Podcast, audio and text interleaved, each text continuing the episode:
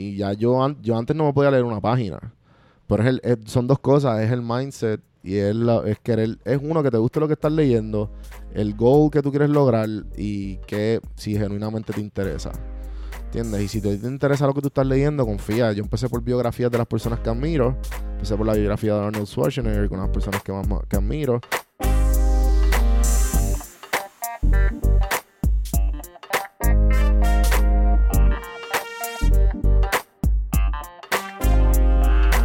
¿Qué es la que hay familia? Mi nombre es Jason Ramos y bienvenido a Mentores en Línea, un podcast donde hablamos con empresarios e influencers responsables por las marcas más destacadas, para que así conozcas quiénes son tus mentores en línea.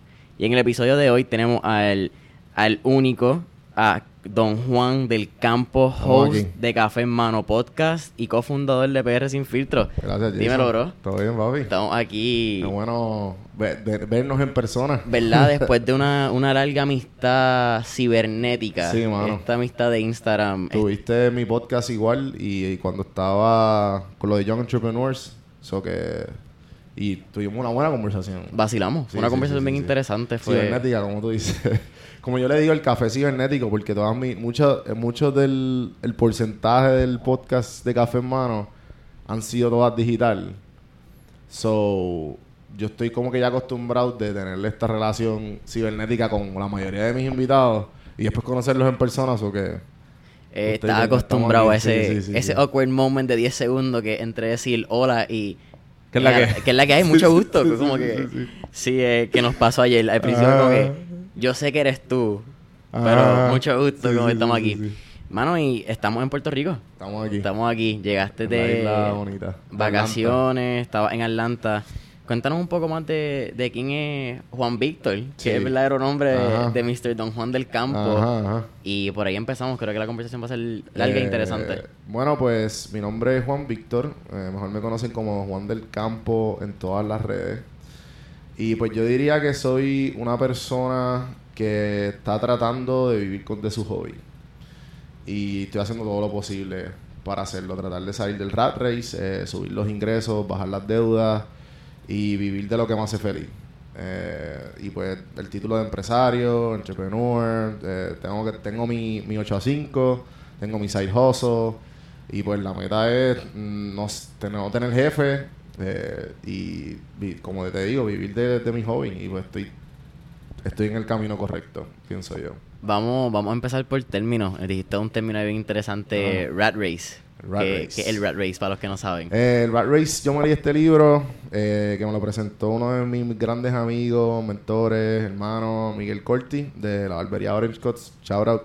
M20, ¿verdad? Y Miguel M20 Exacto. Corti. Y este, nosotros trabajamos en un banco, lo podemos decir, Banco Popular. Uh, y nos acuerdo que éramos tellers y en la, cuando estaba lento el banco, pues nosotros eh, teníamos conversaciones de cómo de nuestros sueños y aspiraciones.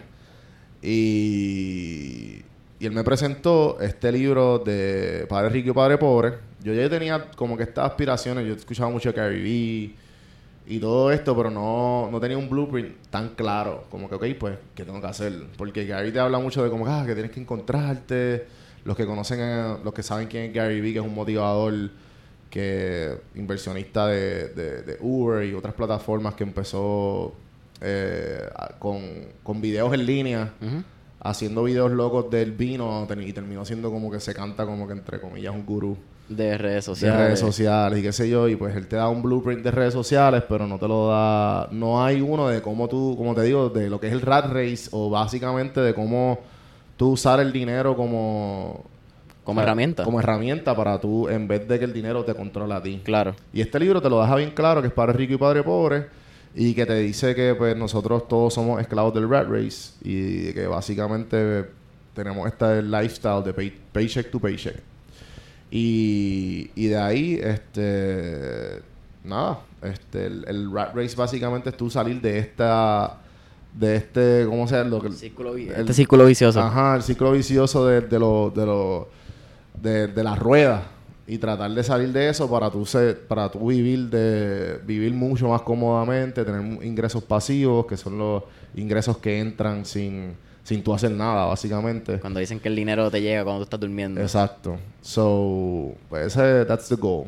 Y pues el podcast es uno de los ingresos que no es que tú vas a ser millonario a través del podcast ni las redes sociales, pero pienso, yo soy grande believer teniendo ese esa base de Gary Vee, Padre Ricky, Padre Pobre, de que pues esto es ingreso pasivo que en el long term me va... O sea, yo estoy, estoy shooting de 15 a 20 años en el futuro, que ya yo tengo mi mi más de 160, voy para 160 entrevistas de, con personas que brindan valor y que de alguna manera u otra yo sé que están monetizando, ya sea, hay, hay algún tipo de valor ahí, el currency, para cualquier tipo de persona que lo quiera escuchar o para en algún futuro. Y ese libro que mencionas de, de Padre Rico, Padre Pobre es bien interesante. Me, a mí me intriga la mentalidad, cómo funciona por... No es que uno es padre, uno es rico y uno es pobre literalmente en económico. Claro. Pero sí como la mentalidad del dinero y a cómo se, se aloca cada cual y cómo, cómo cada padre reacciona al dinero y a la vida es bien interesante. Sí. Porque ninguno está mal.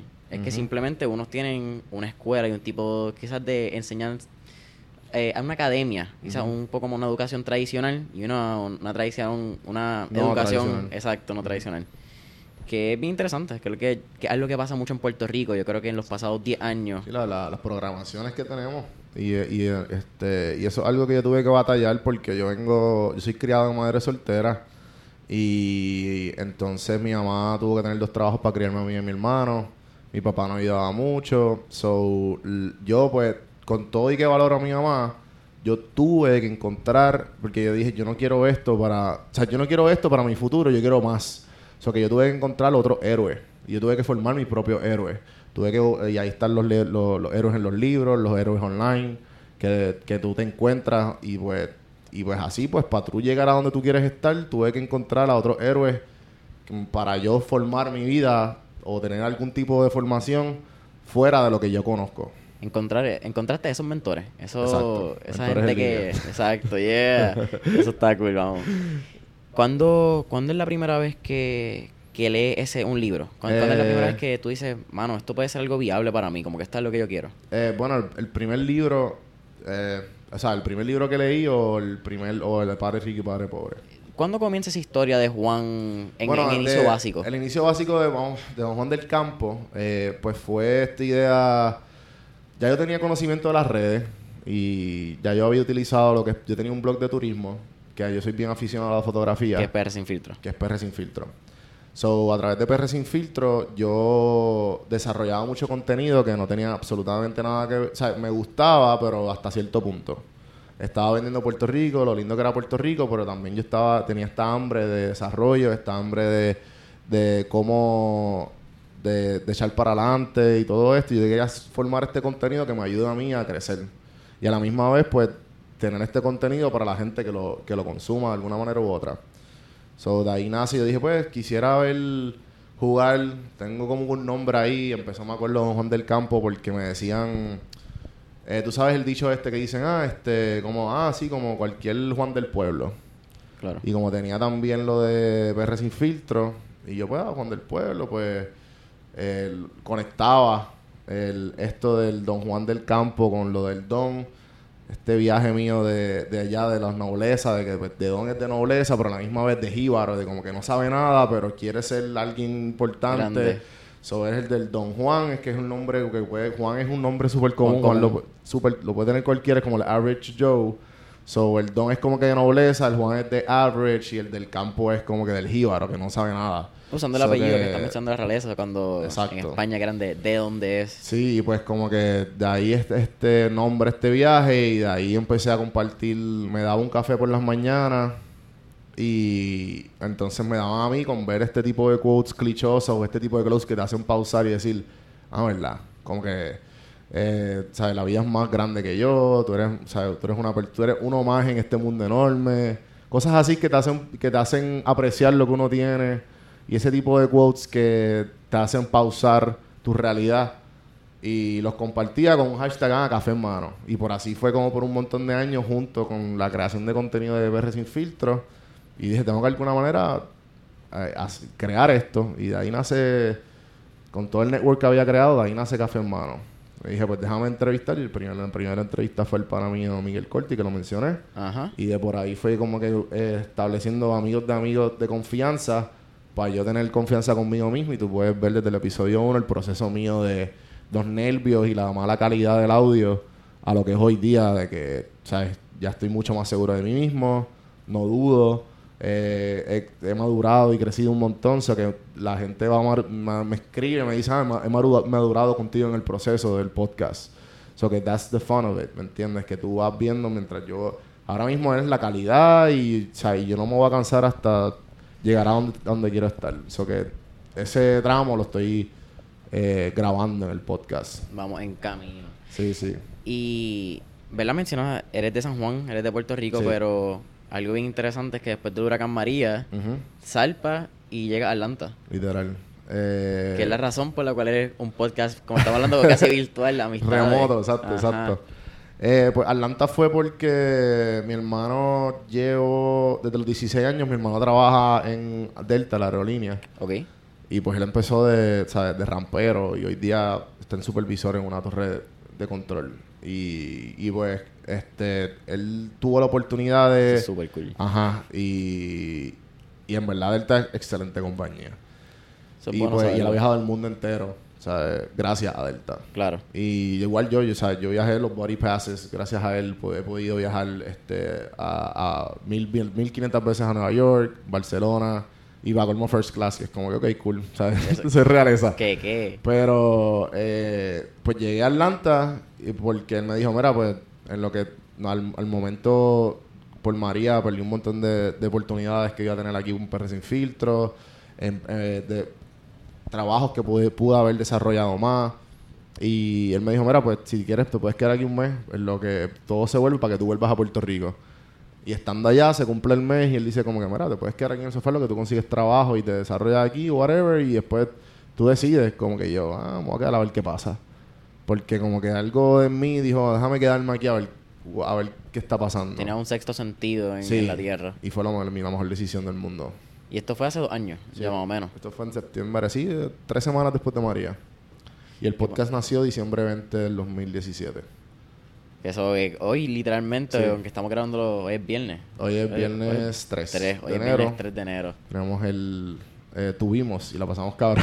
La- la- el literal. El segundo aniversario de Café en Mano allí en Nacho Libre. Sí, porque esto sale el lunes. Exacto. sale- así que hace dos días le estábamos pasando, pero te aseguro que bien. Ajá, sí, sí. No, y, y si están escuchando aquí, en Mentores en Línea, en Café en Mano, salió la entrevista con el dueño, con Roberto Gerena.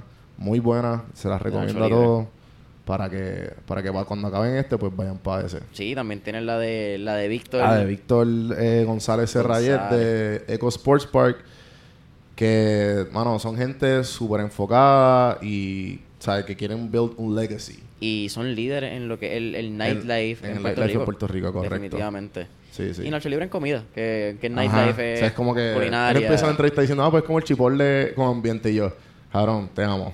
Yo amo chipotle, cabrón. Ya empezamos bien. Sí, sí, sí, sí. Oye, y una pregunta. ¿Tú fuiste a universidad? Eh, sí, yo tengo un grado asociado en administración de empresas y me faltan como 60 créditos, pero pero con PR sin filtro eh, yo le lancé, o sea, tuve muchas oportunidades que yo decidí pausarlo y decir, yo puedo lograr lo que quiero sin tener que Claro. acabar.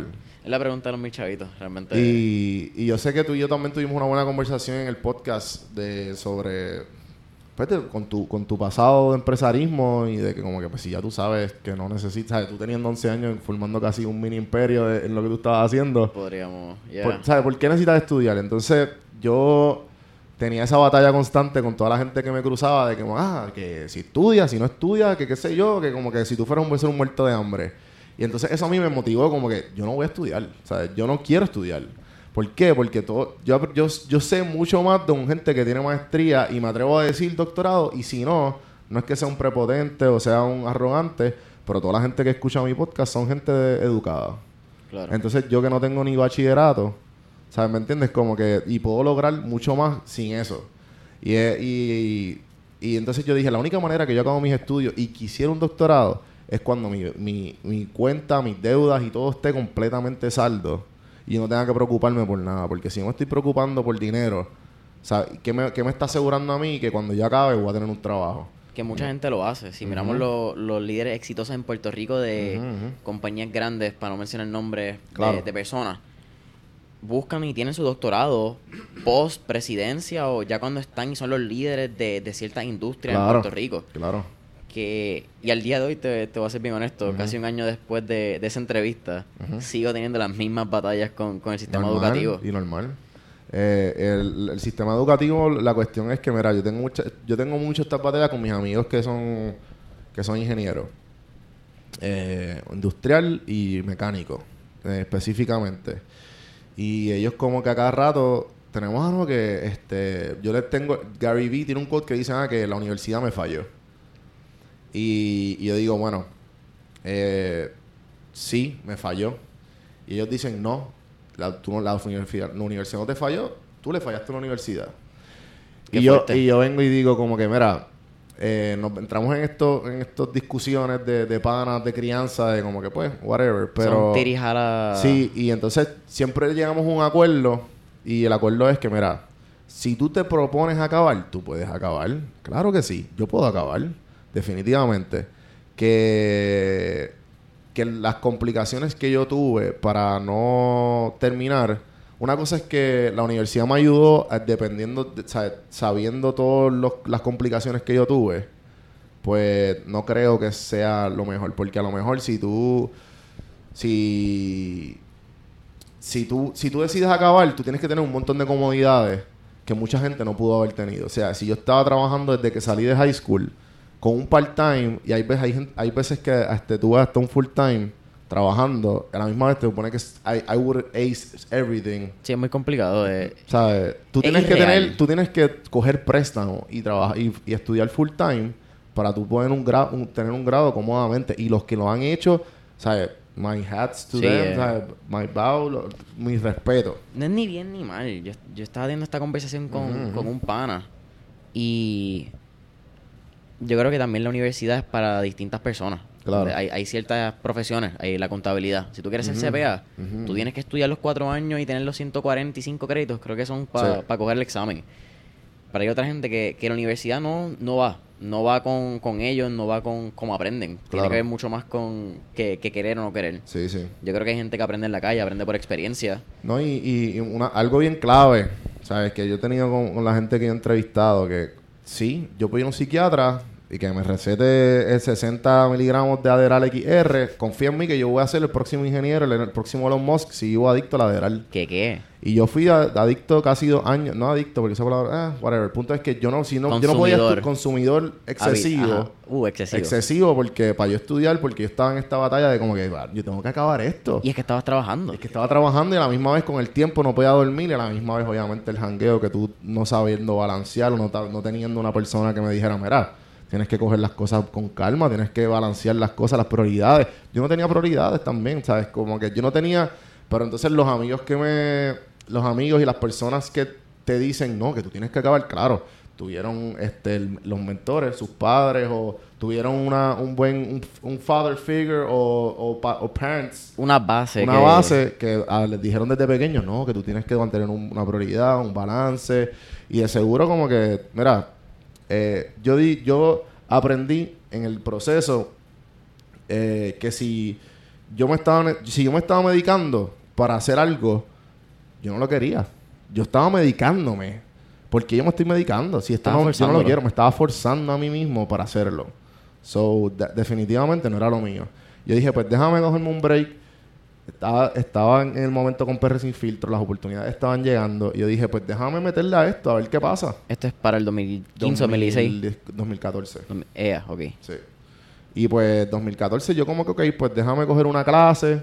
Empecé con una clase, le metía full time a PR sin filtro, hacía road trips para todo Puerto Rico, tomaba fotos con mi celular, cogía fotógrafos eh, que estaban open coming y iba con ellos, ¿sabes? Y, y, y, y- y visitábamos diferentes road trip spots y qué sé yo.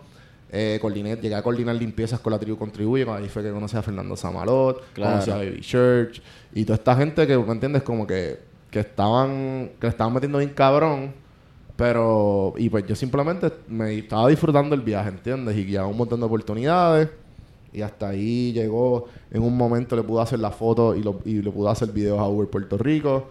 Luego este, siguieron abriendo oportunidades Life Puerto Rico, Papayac. Empezaron a llegar agencias y pues ahí pues abrió la casa productora que es Puerto Rico Sin Filtro a darle contenido a agencias de publicidad. Y pues yo digo, ok, pues ¿por qué necesito estudiar si todo me está llegando? Si ya está, lo tiene. ¿Entiendes? Y pues, ajá, y pues por ahí seguí. Y hoy día pues he, he creado lo que tengo por, por las ganas que tengo. Sí, la historia no, empieza con, con, Don Juan del Campo. Hay un... Sí, sí, sí. Hay una historia detrás. Y hablas de, de PR sin filtro y especialmente Instagram. Tú empezaste Instagram hace un montón de tiempo. Sí. Este, me, me metí en la ola cuando Instagram estaba creciendo. Ahora mismo Puerto Rico tuvo una fase bien brutal de landscapes, de lo lindo que era Puerto Rico. Sí, tienes demasiadas y entonces, Yo veía un montón de páginas que al momento me acuerdo que estaban dos o tres y no le daban tanto cariño a la foto. Era como que el, el, wow factor era el lugar. Y yo decía, yo quiero estar en esos sitios, pero yo veo estas fotos y... Y no, es lo que tú sabes que, puede ser. Ajá. So que yo me recuerdo que al momento tenía un Note 4, Samsung. Y ese celular, la, la cámara tiene un 8 megapixel camera, tú sabes, súper nítido. Y yo, pues yo iba a la playa con Dado y tiraba unas fotos bien cabrón y dije, pues déjame empezar con lo que yo sé a los sitios que yo sé llegar y a los sitios y las fotos que hay. Me acuerdo que la primera foto fue un hashtag así en bold diciendo PR sin filtro y empezó con mis experiencias y empezaron la gente a usar el hashtag. Y hoy día tiene más de 60 mil veces usado el hashtag porque la gente siempre que sale pone hashtag PR, sin, filtro. Y yo, bueno, ok. Y pues ahí como que de casualidad las otras páginas también empezaron a darle cariño a la foto. No es la hora. Y sí, sí. ¿verdad? Instagram se crea en el 2010, tienen la compra en el 2013, pero ha cambiado muchísimo a nivel de algoritmo y, de experiencia. Eh, ¿Qué ha sido algo que tú has visto que, se ha mantenido quizás una tendencia eh, a través de, la, de los años en Instagram? Y que tú le recomendarías a alguien que está empezando, porque siempre Instagram, ahora mismo... Instagram tiene un error bien craso. y, uh, es la, y es la, la superficialidad del, de la plataforma. Que eh, podemos, están muy enfocados eh, en lo bonito que se ve y, y, no en la realidad. Mete mano, que esto me gusta, esto, esto bueno. So, ¿qué pasa? Cuando tú pones una foto bonita, la gente le da like a la... ¡Ay, qué linda la foto! qué sé yo. O vieron algo que les llamó la atención, le dan like. Pero no leyeron el caption. Entonces, por eso en los captions se empezaron con, por eso todo el mundo pone los ahora los motivational quotes con una foto de ellos eh, detrás. Ajá, detrás con si es un tipo bien cortado, una tipa que está bien buena, pues y, demostrando sus cuerpos con una foto bonita y una composición, una composición exacta, ya ese, ahí es más de 200 likes obligados. Y si usas hashtag más todavía, más exposición te dan. Claro. So, este la gente, la gente que está empezando a tener su página en Instagram, por lo menos, sin usar esa plataforma, o dos cosas que tienen que, que, saber. Uno, conoce la plataforma y no te dejes llevar por lo superficial, porque mucha gente comparte los highlights. Ya yo aprendí con PR sin filtro que no todos son highlights y por eso fue una de las grandes razones que quise empezar Café en Mano para... Originalmente era un podcast que iba a ser que hay detrás de la marca, sin filtro, ¿sabes? Porque conocía a toda esta gente con las plataformas bien grandes y no sabíamos quién era la persona detrás. Claro. Eh, y yo, pues, ok, pues déjame conocer. quiero saber quién está detrás de la Decodificar esa, esa imagen. Y, y, entonces, este, pues, porque te, te brindaban algo y esto era algo, pero no sabían quién es el que estaba posteando la foto. Y pues ahí nace todo eso, pero a la cuestión de cuando estás empezando deberías enfocarte en uno, no dejarte llevar por la superficial, lo, lo superficial. Eh, tratar de conocer a tu a la gente con quien tú quieres hablarle. A la audiencia. Y siempre spread out. O sea, está Twitter, está ahora está TikTok. Eh, sí, ahora en Puerto Rico la gente... Ahora los, uno que otro influencer le está metiendo a TikTok. Yo no le estoy metiendo. Sé mucha gente... Y en Estados Unidos... Un La están partiendo. Loco, y son... Y tú ves en TikTok... Yo tengo un, eh, un amigo allá afuera en Atlanta... Y él hace... Él es fotógrafo. Entonces él hace como unos como unos videos de how to. Ajá, el before and after de la foto. Punto es que él dice, mira, yo puedo poner eso en Instagram, me coge 2000 views. Pones en TikTok, cabrón, le, le- le- loco, 400 mil, medio millón de views. La viralidad de TikTok, por, yo creo que la, por la microeconomía de la plataforma, cómo funciona la monetización y, y cómo ese algoritmo ha sido desarrollado, yo creo que de los pocos algoritmos que realmente apoya al creativo. Porque en Instagram vemos que, que apoya la economía, apoya Sí, cómo sí, Instagram el- hace el- dinero. Sí, sí, Facebook siempre es como que págame y yo te pongo. Claro. Que yo creo que es una de las grandes cosas que viene en el cambio con Instagram del 2020. eh, que lo vamos a ver cómo va a seguir spreading Instagram No, y, TV. y ya están poco a poco haciendo los cambios de los likes, que hay mucha gente que sale y dice esta persona y otras le dieron like. Yep. So que yo estoy loco porque eso llega a todo el mundo. Porque de esa manera se espero que ese sea lo que ellos están buscando es que se enfoquen más en el contenido y no en, en En la cantidad de superficialidad. likes. Sí, en la superficialidad. que, que yo creo que es un veneno cuando vemos esta esta economía de los influencers, Sí. para bien o para mal, Sí, ¿no? sí, y no es criticando una realidad, que nos llevamos por likes, por la cantidad de likes que tenga un influencer, la cantidad de poder, Followers. sí, Sí, sí. Y no, y, y, es- y esta, y esta cuestión, y hay veces que tú, tú dices, ok, pues yo tengo 10.000 likes y se supone que yo reciba mínimo 600.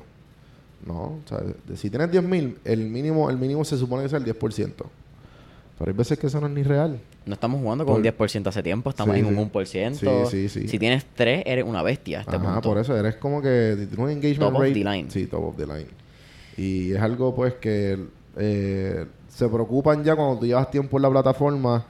Yo conozco mucho, uno de los que pasó por eso y él es bien abierto con todo este cambio, Fernando Samarot, que, eh, que lo entrevisté, muy buena entrevista, y él habla de la depresión que él pasó, porque él estaba acostumbrado a con- él posteaba una foto y ya en, en, cinco minutos recibía mil, mil quinientos likes, y él tiene como 60 mil seguidores, eh, entonces pasa esta, este cambio en los algoritmos y de momento 100, 200, 300 likes. ¿Qué está pasando? ¿Qué está pasando con mi vida?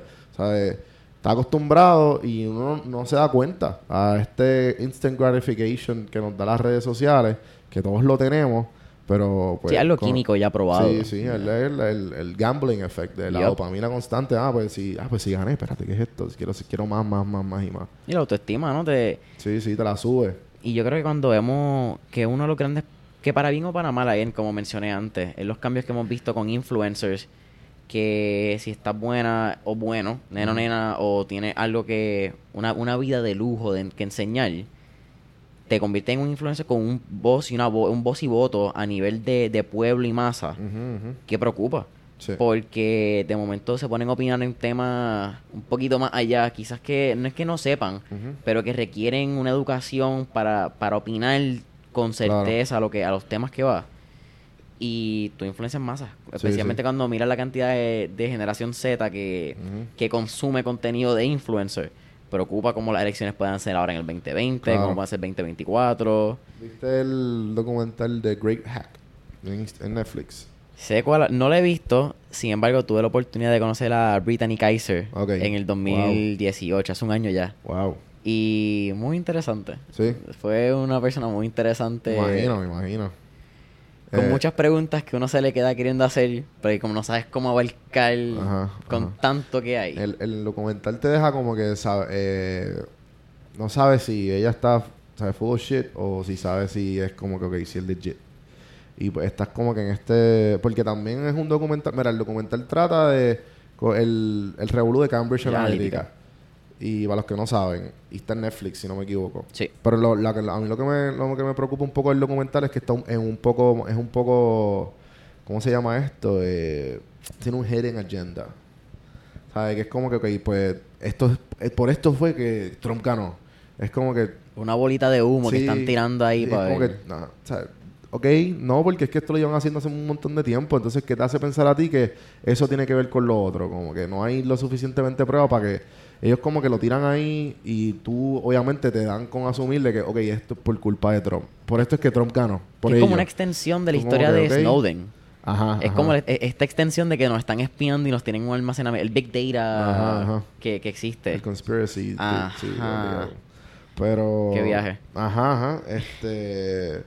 Nada, el- en verdad yo lo que me he enfocado y es dos cosas. Si estás empezando y quieres eh, sacar algo de las redes sociales, es que te, que te guste a ti. O sea, es, bueno preocuparte los números. Es, un- es más, es una decisión un poco más segura al momento de eh, lo que estábamos hablando tú y yo antes de empezar, de como que, ah, pues, que tú me estás hablando de tus metas. Yo, pues, más o menos, cuando yo la, mi primera meta fue llegar a los 100 mil. Después de ahí, este, después de que yo llegué a, a entrevistar cierto tipo de cantidad de personas, fue como que, ok, what, no, What's next?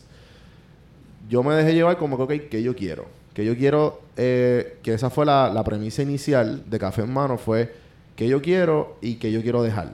Y, que yo quiero que la. Que yo quiero aprender y que yo puedo dejar. Y esa ha sido mi fórmula con Don Juan del Campo y Café en Mano. Lo que yo quiero aprender, yo lo quiero dejar en el podcast y de esa manera la gente aprende conmigo. Eh, Quiero darle el proceso a la gente y a la misma vez yo me estoy... Es una manera egoísta de darle un poquito a la gente. Sí, es un... Este, yo eh, estaba hablando ayer, si no me equivoco, que Mm. ese... sa- Sabemos lo que es el CSR, que es el Corporate Social Responsibility, ¿verdad? Como una compañía grande tiene que tener un programa de responsabilidad social. Pero hay un PSR, que es el Personal Social Responsibility de cada uno de nosotros. Ok. De un porqué, del por qué hacemos las cosas, ¿me entiendes? En los private victories tiene que haber un, un- una satisfacción con un propósito mayor que simplemente hacer las cosas por, por hacerlas. Claro, claro. Y yo creo que ese fue uno de mis rock bottoms. Ahora en... Y no rock bottoms, sino un proceso mental de realmente ir a mis raíces de por qué estaba haciendo mentores en línea. Claro. Y fue realmente dar un espacio que yo busqué en un momento cuando estaba eh, empezando, que mencionas cuando empecé, que está en la entrevista de no sé qué número de, de, de Café en Mano en campo con, Con- con Jason Ramos, con este servidor, cuando empecé 2012. Sí. Déjame... Y- Yo la busco ahora. ajá. Checar el, el número. Y, y es dar ese espacio de, de educación no tradicional, unconventional education, en, en, en hispano, para los hispanoparlantes, en, en español. Porque no lo hay, como estábamos hablando antes de eso. Realmente en, mencionan en español cinco personas que, que den contenido de, de podcast. No lo hay. Sí, sí. No, no tenemos. definitivo. Tenemos en, en Estados Unidos, por poner al, al mero mero, a, a John Lee Dumas, que estuvo con nosotros en, en cenas empresariales eh, by Young Entrepreneurs of Puerto Rico el pasado marzo. Eso estuvo cabroncísimo. Eso fue un la entrevista 105. 105. Ahí Marzo está. 7 fue. Eso fue, coño, ya vamos para el año. Sí, sí. Eso está ahí al ladito. Dos meses más. Pues. Eh, eh, John Lee Dumas. ajá, Tiene ajá. House. Lubes House que es una bestia. eh, Andy Frisera, Ed Milet, Gary Vee. Ujú. Eh, la lista continúa y esos son los, los grandes que ya tienen el millón de followers o el millón de, de downloads para arriba. Sí, sí. Pero en español es mínimo. Entonces, No, y esa es la cuestión, y eso es lo que yo me di cuenta cuando llegué a Atlanta y cuando yo conocí a todo esto, eh, me senté con Juanita Vélez, que es la presidenta de, del Hispanic Young uh, and Professional Entrepreneurs uh, of the Hispanic Chamber of Commerce, Ok. ¿verdad? Eh, entonces, ella me cuenta algo que se me quedó a mí y, y, y me, y me dejó claro la, la, en dónde estamos parados los hispanos en Estados Unidos. Que en, en Florida, Nueva York y California estamos en la novena, décima y once y doce generación de hispanos. En, Wow. en, Atlanta, en Georgia, estamos en la tercera o cuarta. So que están llegando los hispanos ahora. Claro. So que la oportunidad es, o sea, Atlanta está creciendo increíblemente. Y eso a mí me, me, me, me abrió los ojos como que, ok, pues cómo yo puedo unir Atlanta y Puerto Rico. Porque yo veo Puerto Rico, yo llego aquí, yo veo un descuido cabrón y yo digo, ¿cómo, cómo, cómo es la manera más fácil mía de unir estos dos, estas dos pedazos de tierra que me han, me han ayudado tanto, ¿entiendes?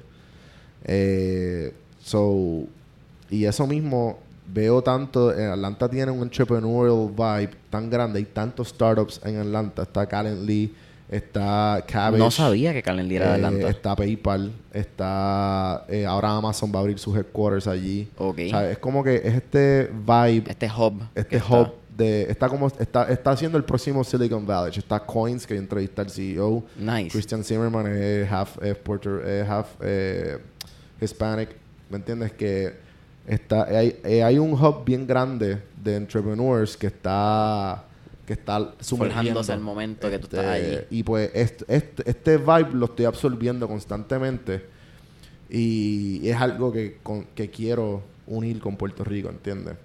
Porque... Y por eso mismo veo toda esta gente, pero los entrepreneurs que hay son bien pocos los que son hispanos.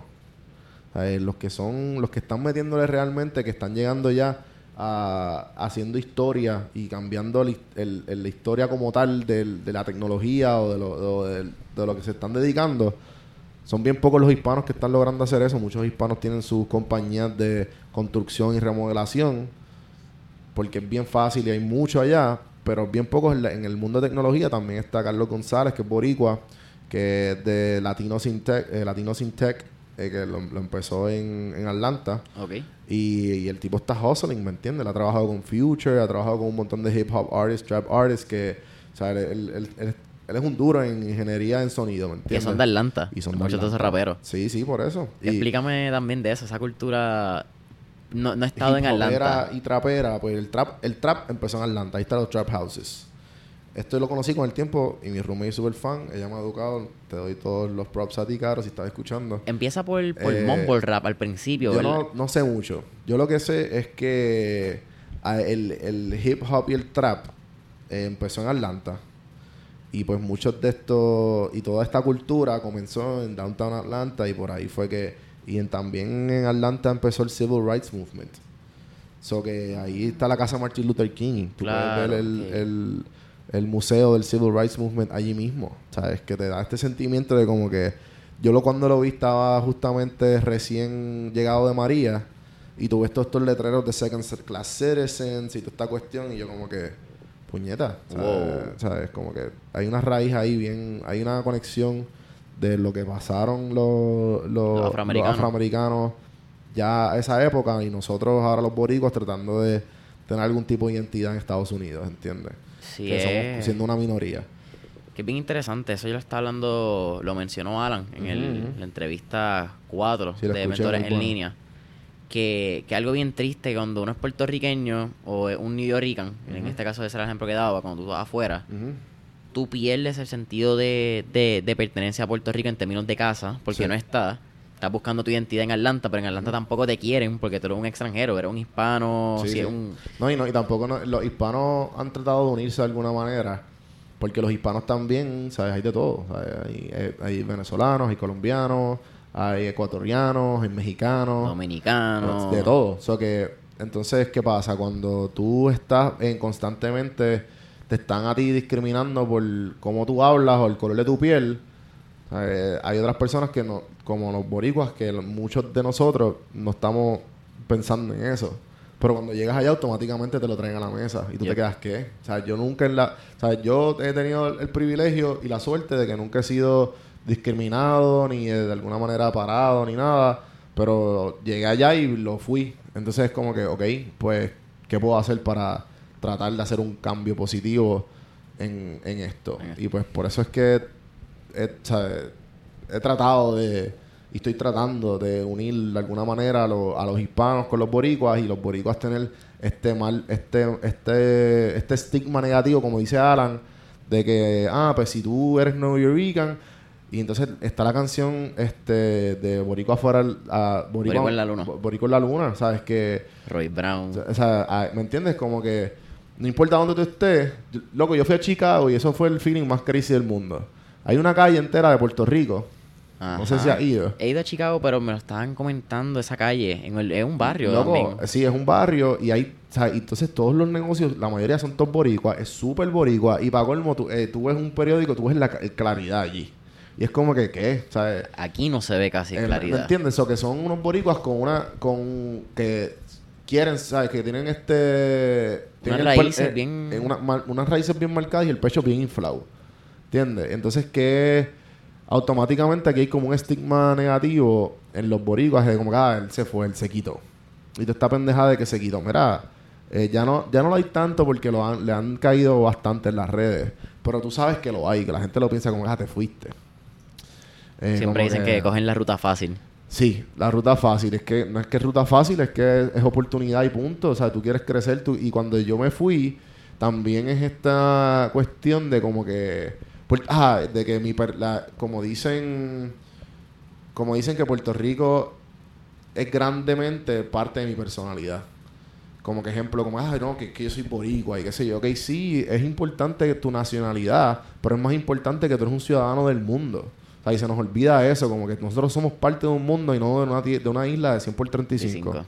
Entonces, si, so- si tú piensas en si que eres un ciudadano del mundo, tú piensas un poco más allá. Pero entonces, como nos estamos en esta burbujita, que constantemente no nos damos cuenta que estamos pendientes de quién se divorció de quién en la farándula, estamos pendientes de los chismes de los traperos y los raperos, y no estamos pendientes al desarrollo de nosotros mismos. Que si Carol G y Anuel se casan, que si lo Ah, que otro. tiraron el choliseo porque este no podía cantar allí. ¿Sabes, loco? Loco, ¿sabes? Vamos, eh, tenemos que tenemos que ver un poco más allá y tenemos que eh, no un poco más allá, tenemos que ver para adentro y por qué no, por, y cuestionarnos por qué nos importa tanto estas estupideces. Porque son estupideces. Sí, consumimos Y mucho... yo, y yo mismo, ¿sabes? Yo, yo estoy claro que tú y yo también consumimos un montón de estupideces, pero lo importante es estar consciente de que, ok, enough eh, bullshitting de 20 minutos en social media, scrolling en los highlights de otras personas, por ejemplo, vamos a trabajar. ¿Entiendes? Es ese balance, loco. Es ese balance de, de, de tú saber cuándo es enough. Y, Y, y y- entramos por balance. Eh, tú miras bastante y tú mides el, ese consumo que están mencionando de, de pantalla, de redes sociales. yo tengo una hora a la semana de Instagram. Que eso es bien bajo. ¿Cuánto, ¿Cuánto ha cambiado? Porque sé que en el último año ha estado tweaking esos, esos tornillos y ujú. ha entrado en un A-B testing personal casi Sí, de sí. medir qué funciona y qué no. Eso me interesa porque Eh, es uno de mis grandes defectos y mis grandes... Yo, pues, yo creo que como está esta mentalidad de que trabajamos en un mundo digital Sí. y trabajamos con redes sociales y en gente, pues significa que tenemos un, un permiso abierto de estar siempre en el celular. sí, sí. Cuando hay que trabajar en, en el trabajo feo, en el backend. En verdad, eso yo pienso que es una excusa bien pendeja. Eh, yo, eh, cuando- eh, yo creo que con mismo Chente ya hablé cuando lo entrevisté.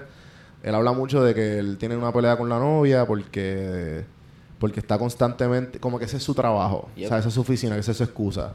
Eh, really? O sea, o sea, tú, ya tú estás a un nivel de que tú no tienes que postear nada al día.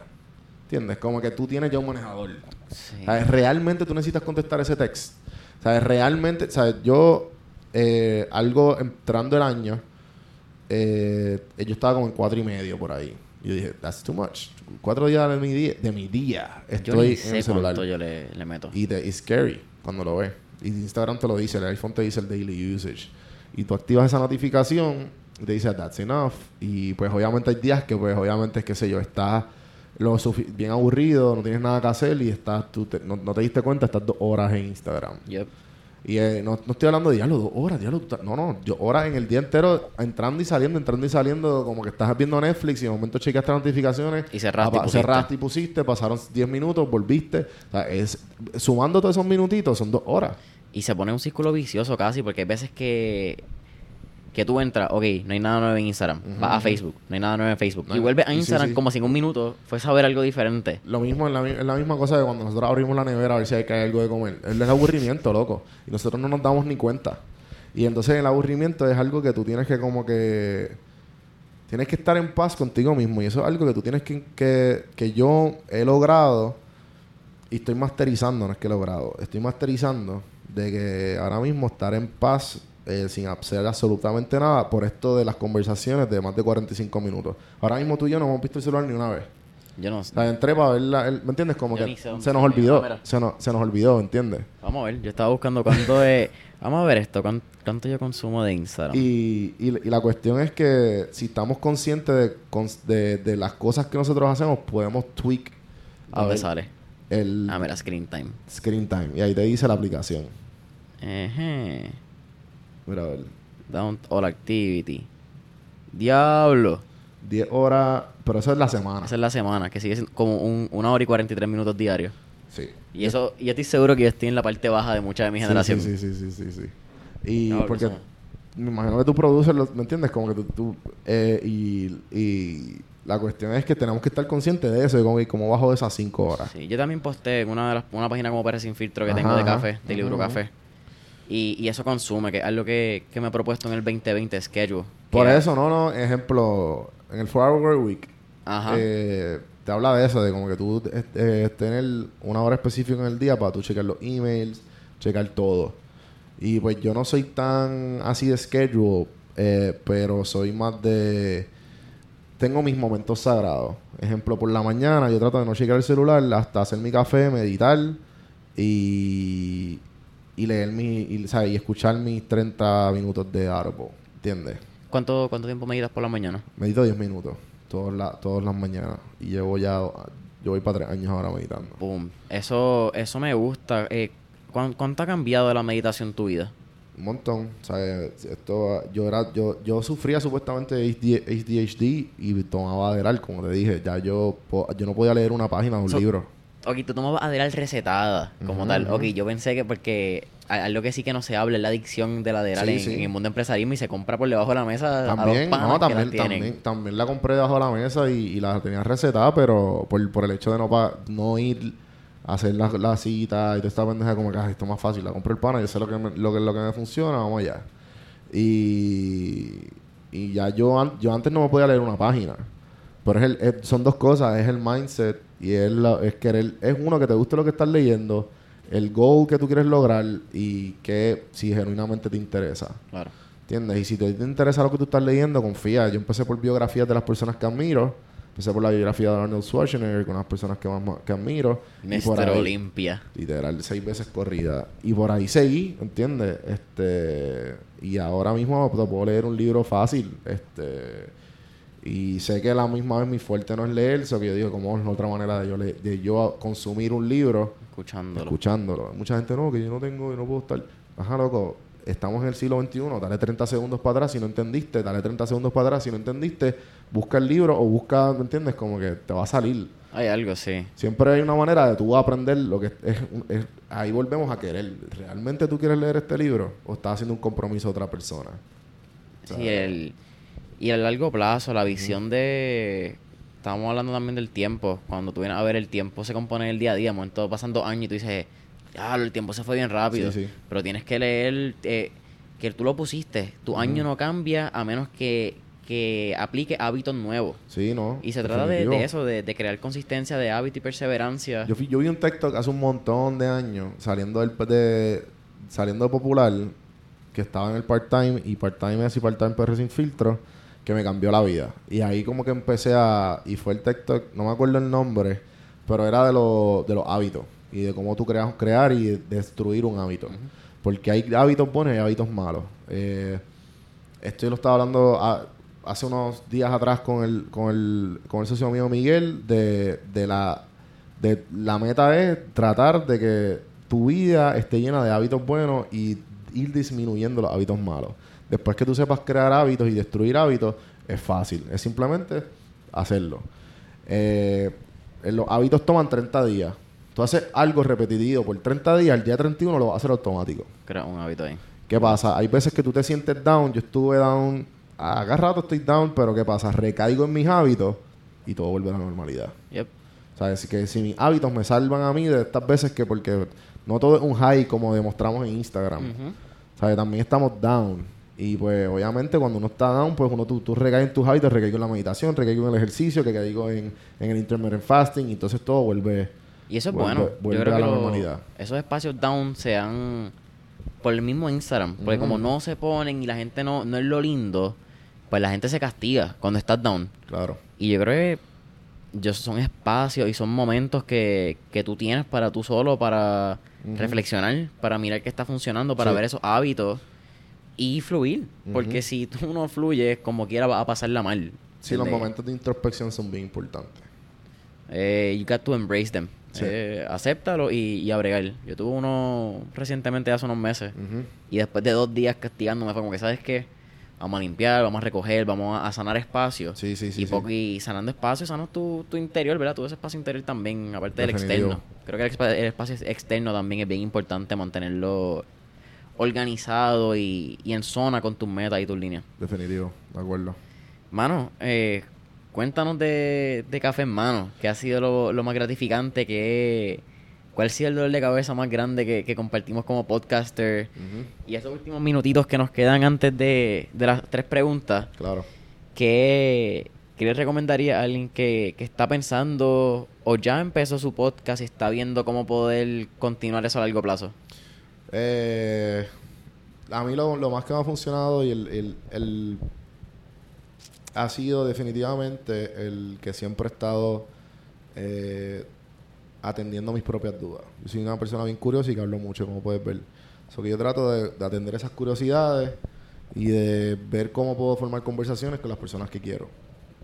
Y de ahí, pues, todo va a fluir. Si tú tienes un tema específico, trata de encontrarle ese tema que te gusta.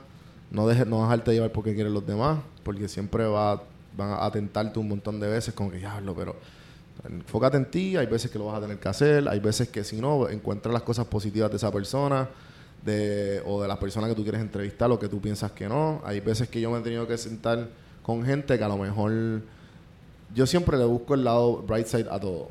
Eh, y un ejemplo que a lo mejor mucha gente como que, eh, ¿por qué lo hiciste? Eh, ejemplo, eh, yo entrevisté a una pornstar, Joya, Ajá. y fue una entrevista súper cabrona, porque lo entrevisté de las cosas que nadie habla.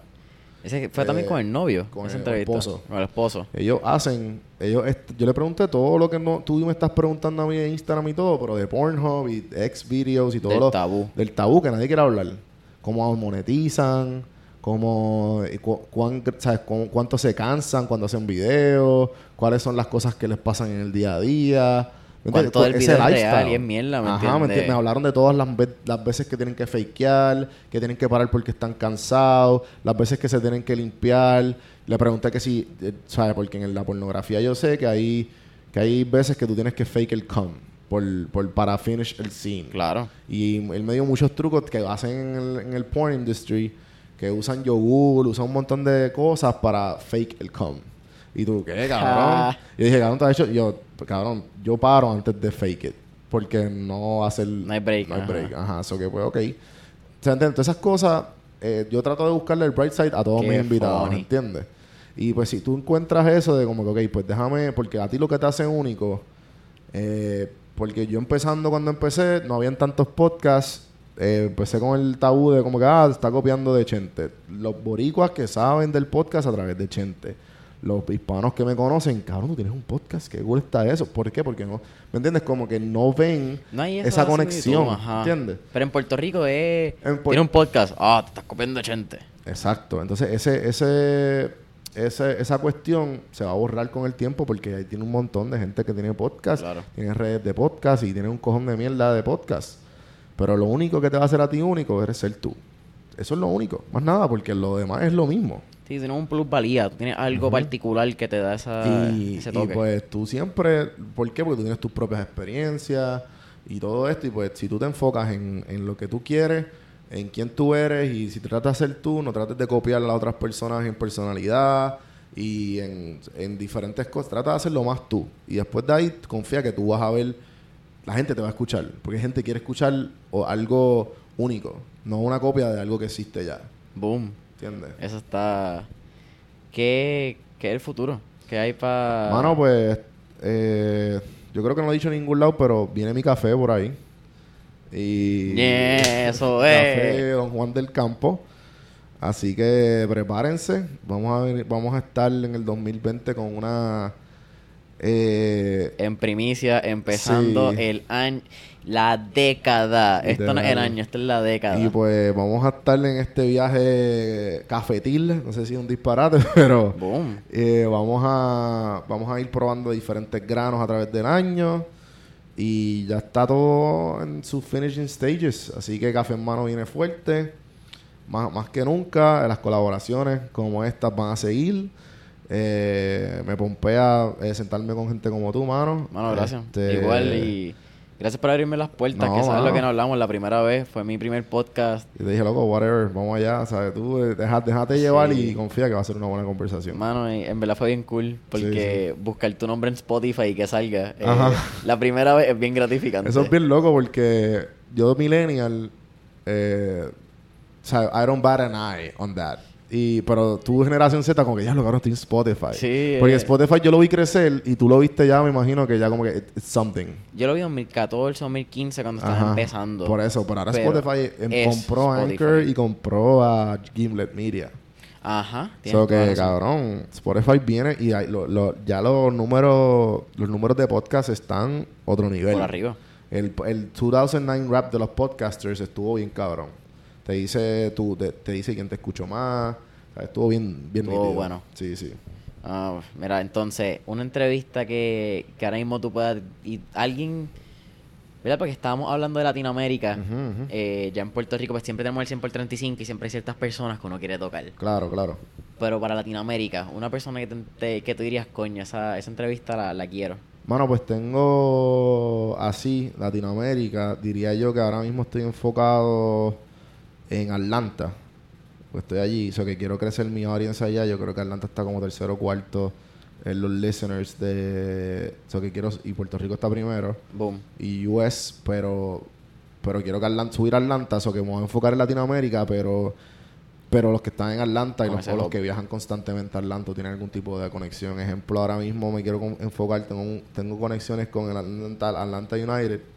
Eh, entrevisté al DJ, es Boricua, el DJ del Atlanta United, que es el MLS, Major League Soccer, que ahora está booming en Estados Unidos. Equipo nuevo, el Atlanta. He llevado dos, Dos o tres años, años. ajá. Y pues el DJ, el DJ que es bien amigo mío, mi hermano roommate de él, él me ha presentado, mu- me ha dado muchas conexiones allá que, que pienso florecer pronto. Futbolista, mano, futbolista está bien cool. y pues lo, voy a- tengo un par de futbolistas allí que, ah, cabrón, ¿cuál es su, eso es fucking professional soccer, ¿me entiendes? Eso, está- la- los rutinas de esos tipos deben ser Bestias. bes- bestialidades. Yo trabajé el summer de 2018, lo trabajé como tour guide del, del Mercedes-Benz Stadium. Cabrón, Ese es el de fútbol americano. el de fútbol americano y el ahora el Major League Soccer. Ok. Y hacen todos los eventos allí. Es el como que el es como tres, cuatro veces, que imagínate como seis veces el choliseo. Nada más. ¿Sabes? Y es como que eco-friendly, el agua es reciclable, eh, todo es de luz del sol. Eh, loco, es estúpido, el de grande, ¿sabes? Es ridículo. Y es, el, y es, dueño, es del, del dueño de Home Depot. Eh, so que, sea, se me olvidó el nombre de la hora que va a trip. Pero el tipo, como que la historia de Home Depot está bien caro, debería, ¿sabes? Eso voy a buscarlo. No. Y él es el part owner de los Falcons también. Ok. Este. Que es el equipo de fútbol americano, para, Sí. el, para que no sepa. Nada, la cuestión es que yo vi, loco, lo- yo, yo trabajé en ese fucking eh, camerino, ¿sabes? Las piscinas de terapia, todo eso, ¿sabes? Toda esa pendeja a mí me interesa porque estoy bien metido en el, en el cross training, el crossfit, so tengo que, no es similar, pero igual, alguien profesional que vive del deporte. Y es una que- pasión. Sí, es- loco, ¿sabes? esas historias para mí siempre son bien interesantes por, por la mentalidad desde chiquito. Es bien diferente a, a tu edad y a la mía. Tú desarrollar un hábito ahora, pero tú tener consistencia y persistencia de que tienes 5, 6, 7, 10 años Sí, para lograrlo. Porque Sí, la vida, no, y- esa vida de y- atleta es corta. Sí, a los no. 21 años tú tienes que ser high-end y eficiente. No, por eso, y, y, mucha, mucha de esa gente viene de pobreza, loco. ¿Sabes? Todos esos latinos que están jugando soccer vienen de pobreza, de pueblos bien pequeños Sí. que jugaron, juegan cabrón y ah, pues dale, vente, vamos a pagarte un millón de dólares al año. Mm, ok, vamos allá. En zapatillas que en un momento eran regaladas y rotas en muchos casos. Ajá, cabrón. Ah. Y, y pues toda esa mierda como que me interesa, así que, eh, y como tengo, abrí el estudio hace unos meses atrás, como... Boom, sí, ve visto en los videos. Quiero darle paleta a luz al estudio, ¿me entiendes? Eso que voy a hacer todavía eh, entrevistas remotas para gente clave que te necesito tener el, necesito tener el podcast y gente para no man- para mantener esa conexión boricua pero igual quiero brindarle valor a los hispanos y a Puerto Rico y a toda Latinoamérica Al mundo entero. mundo entero ¿sabes? mi, mi visión es mundial y no es 100 por 35 25, que estábamos hablando antes. sí Mira, Juan, pues ya estamos aquí. Sí, ya, ya tenemos una hora. esto se va en nada sí, es que ninguno de los dos habla mierda, tranquilo. ninguno de los dos aquí por habla. eso, por eso tenemos un podcast Mira, tres preguntas que siempre hacemos al final eh, del episodio. Si pudieras renacer en una época historia, en un periodo histórico de este universo mágico, ¿verdad? Que llamamos vida, claro ¿en cuál renacería? Yo creo. Eh, Puede ser década, época. la época romana, definitivamente. O sea, todo eso me viviría. Los gladiadores. Sí, los gladiadores y toda esta cuestión por de, la- de los, los chismes políticos. Conocer este. eh, Alejandro Magno, a Julio César, César. y toda esta gente, ¿sabes? Vivir todo eso debió ser, de- de- debe estar bien cabrón. Eh, eso que definitivamente esa es la época que yo... Esos orígenes del, del Sí, sí. capitalismo. De todo, cabrón. De la política, del Maquiavelo, ¿me de entiendes? todo. O sea, de todo. De, de- de todo lo que conocemos como historia hoy. Ajá, ajá. ¿Tienes una canción o una canción particular que uses antes de los podcasts o antes de entrar a la CrossFit que Eh, mencionabas? sí. Que, te, que te pompee, que sea tu... Cabrón, ¿sabes que yo escuché 19 horas Ser Bichote de Bad Bunny? en el Bello. 2019. So que antes de janguear, antes de la CrossFit, o antes, si yo quiero como que pompearme, escucho Ser Bichote. Bichote Por ahora, Bunny. todavía no sé qué viene para el 2020. No, no, vamos allá. y la última que, que fue una que implementamos hace poco, Ajá. porque va de la mano con lo que estamos hablando, de dar quizás ese valor añadido a, a lo que para mí es el, el valor de mentores en línea. Si tuviese, en este caso, como un rol de hermano mayor, en, en tu caso, una, una persona entre los 16 y 23 años de edad, Claro. que tú le dirías que está no tiene que estudiar eh, negocio o querer tener un negocio, simplemente amar su hobby o hacer algo por porque le gusta. ¿Cuál sería tu, tu recomendación como Don Juan del Campo? Eh, yo diría que, que trabaje en lo que pague los biles o que lo que él vea más fácil o que tenga que ver algo relacionado. ¿Sabes? Si, si, si está viviendo con los papás, eh, disfrútalo. Disfruta eso porque la adultez es una mierda. Ahí te estás ahorrando mil, mil quinientos dólares fácil de renta, agua y luz. So, disfruta eso. So, que trata de trabajar gratis. Yo digo trabajar gratis, ofrece tu servicio, eh, limpia toilet si tienes que limpiar la persona que tú quieres, que tú admiras. Si está bien, bien trepada, hazlo, ¿sabes? Fuck it, porque vas a sacar tanto provecho y le vas a demostrar a esa persona que verdaderamente quiere estar ahí para ayudarlo y verdaderamente quieres aprender. Y si seguramente esas personas, si están bien trepadas, bien arriba, saben lo que el valor de la mentoría. Y de seguro ellos fueron ellos fueron en algún momento mentees. So saben lo que es la relación del, del- de los Jedi y los Padawans so que entiendes como que empieza desde cero empieza ofrece de lo que ellos necesitan. Si necesitan un errand boy hazlo. Si ¿sabes? hazlo gratis. Olvídate del dinero. Tú no vales nada.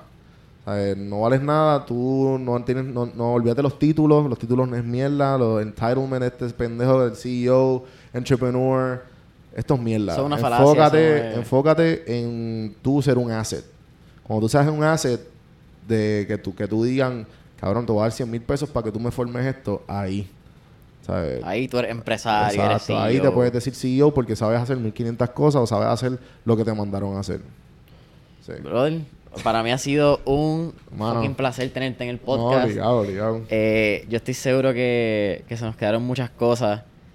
No, y volveremos. pero, Y si oye, vas para Atlanta, pues traemos al estudio. Atlanta va y tenemos que ir a Sabana, tenemos que ir a. SCAD a, a sacar un montón de boricuas que Ah, ¿sí? están Metiéndole bien cabrón. papi en diseño. Hay un montón de boricuas en SCAD que en verdad hay, hay que meternos ahí un día a, a encontrar esas, esas cabezas. Vamos para allá, vamos para allá. Pero nada, mano, eh, te pueden encontrar en las Eh, redes sociales como Don eh, Juan del Campo. Don Juan del, Ham- ah, Don Juan del Campo, Ajá. Spotify, eh, Apple Podcast. DonJuanDelCampo.com para YouTube. Suscríbanse a YouTube. YouTube, Cafemanopodcast.com. Ahí están todos los links para Spotify, Apple, Google Podcast, todo. Google O sea, Cast, whatever. Saben que pueden conseguir a Mentores en línea en todas las redes como Mentores en línea, igual en Google Play, Apple Podcast y Spotify. Y nos vemos en la próxima familia.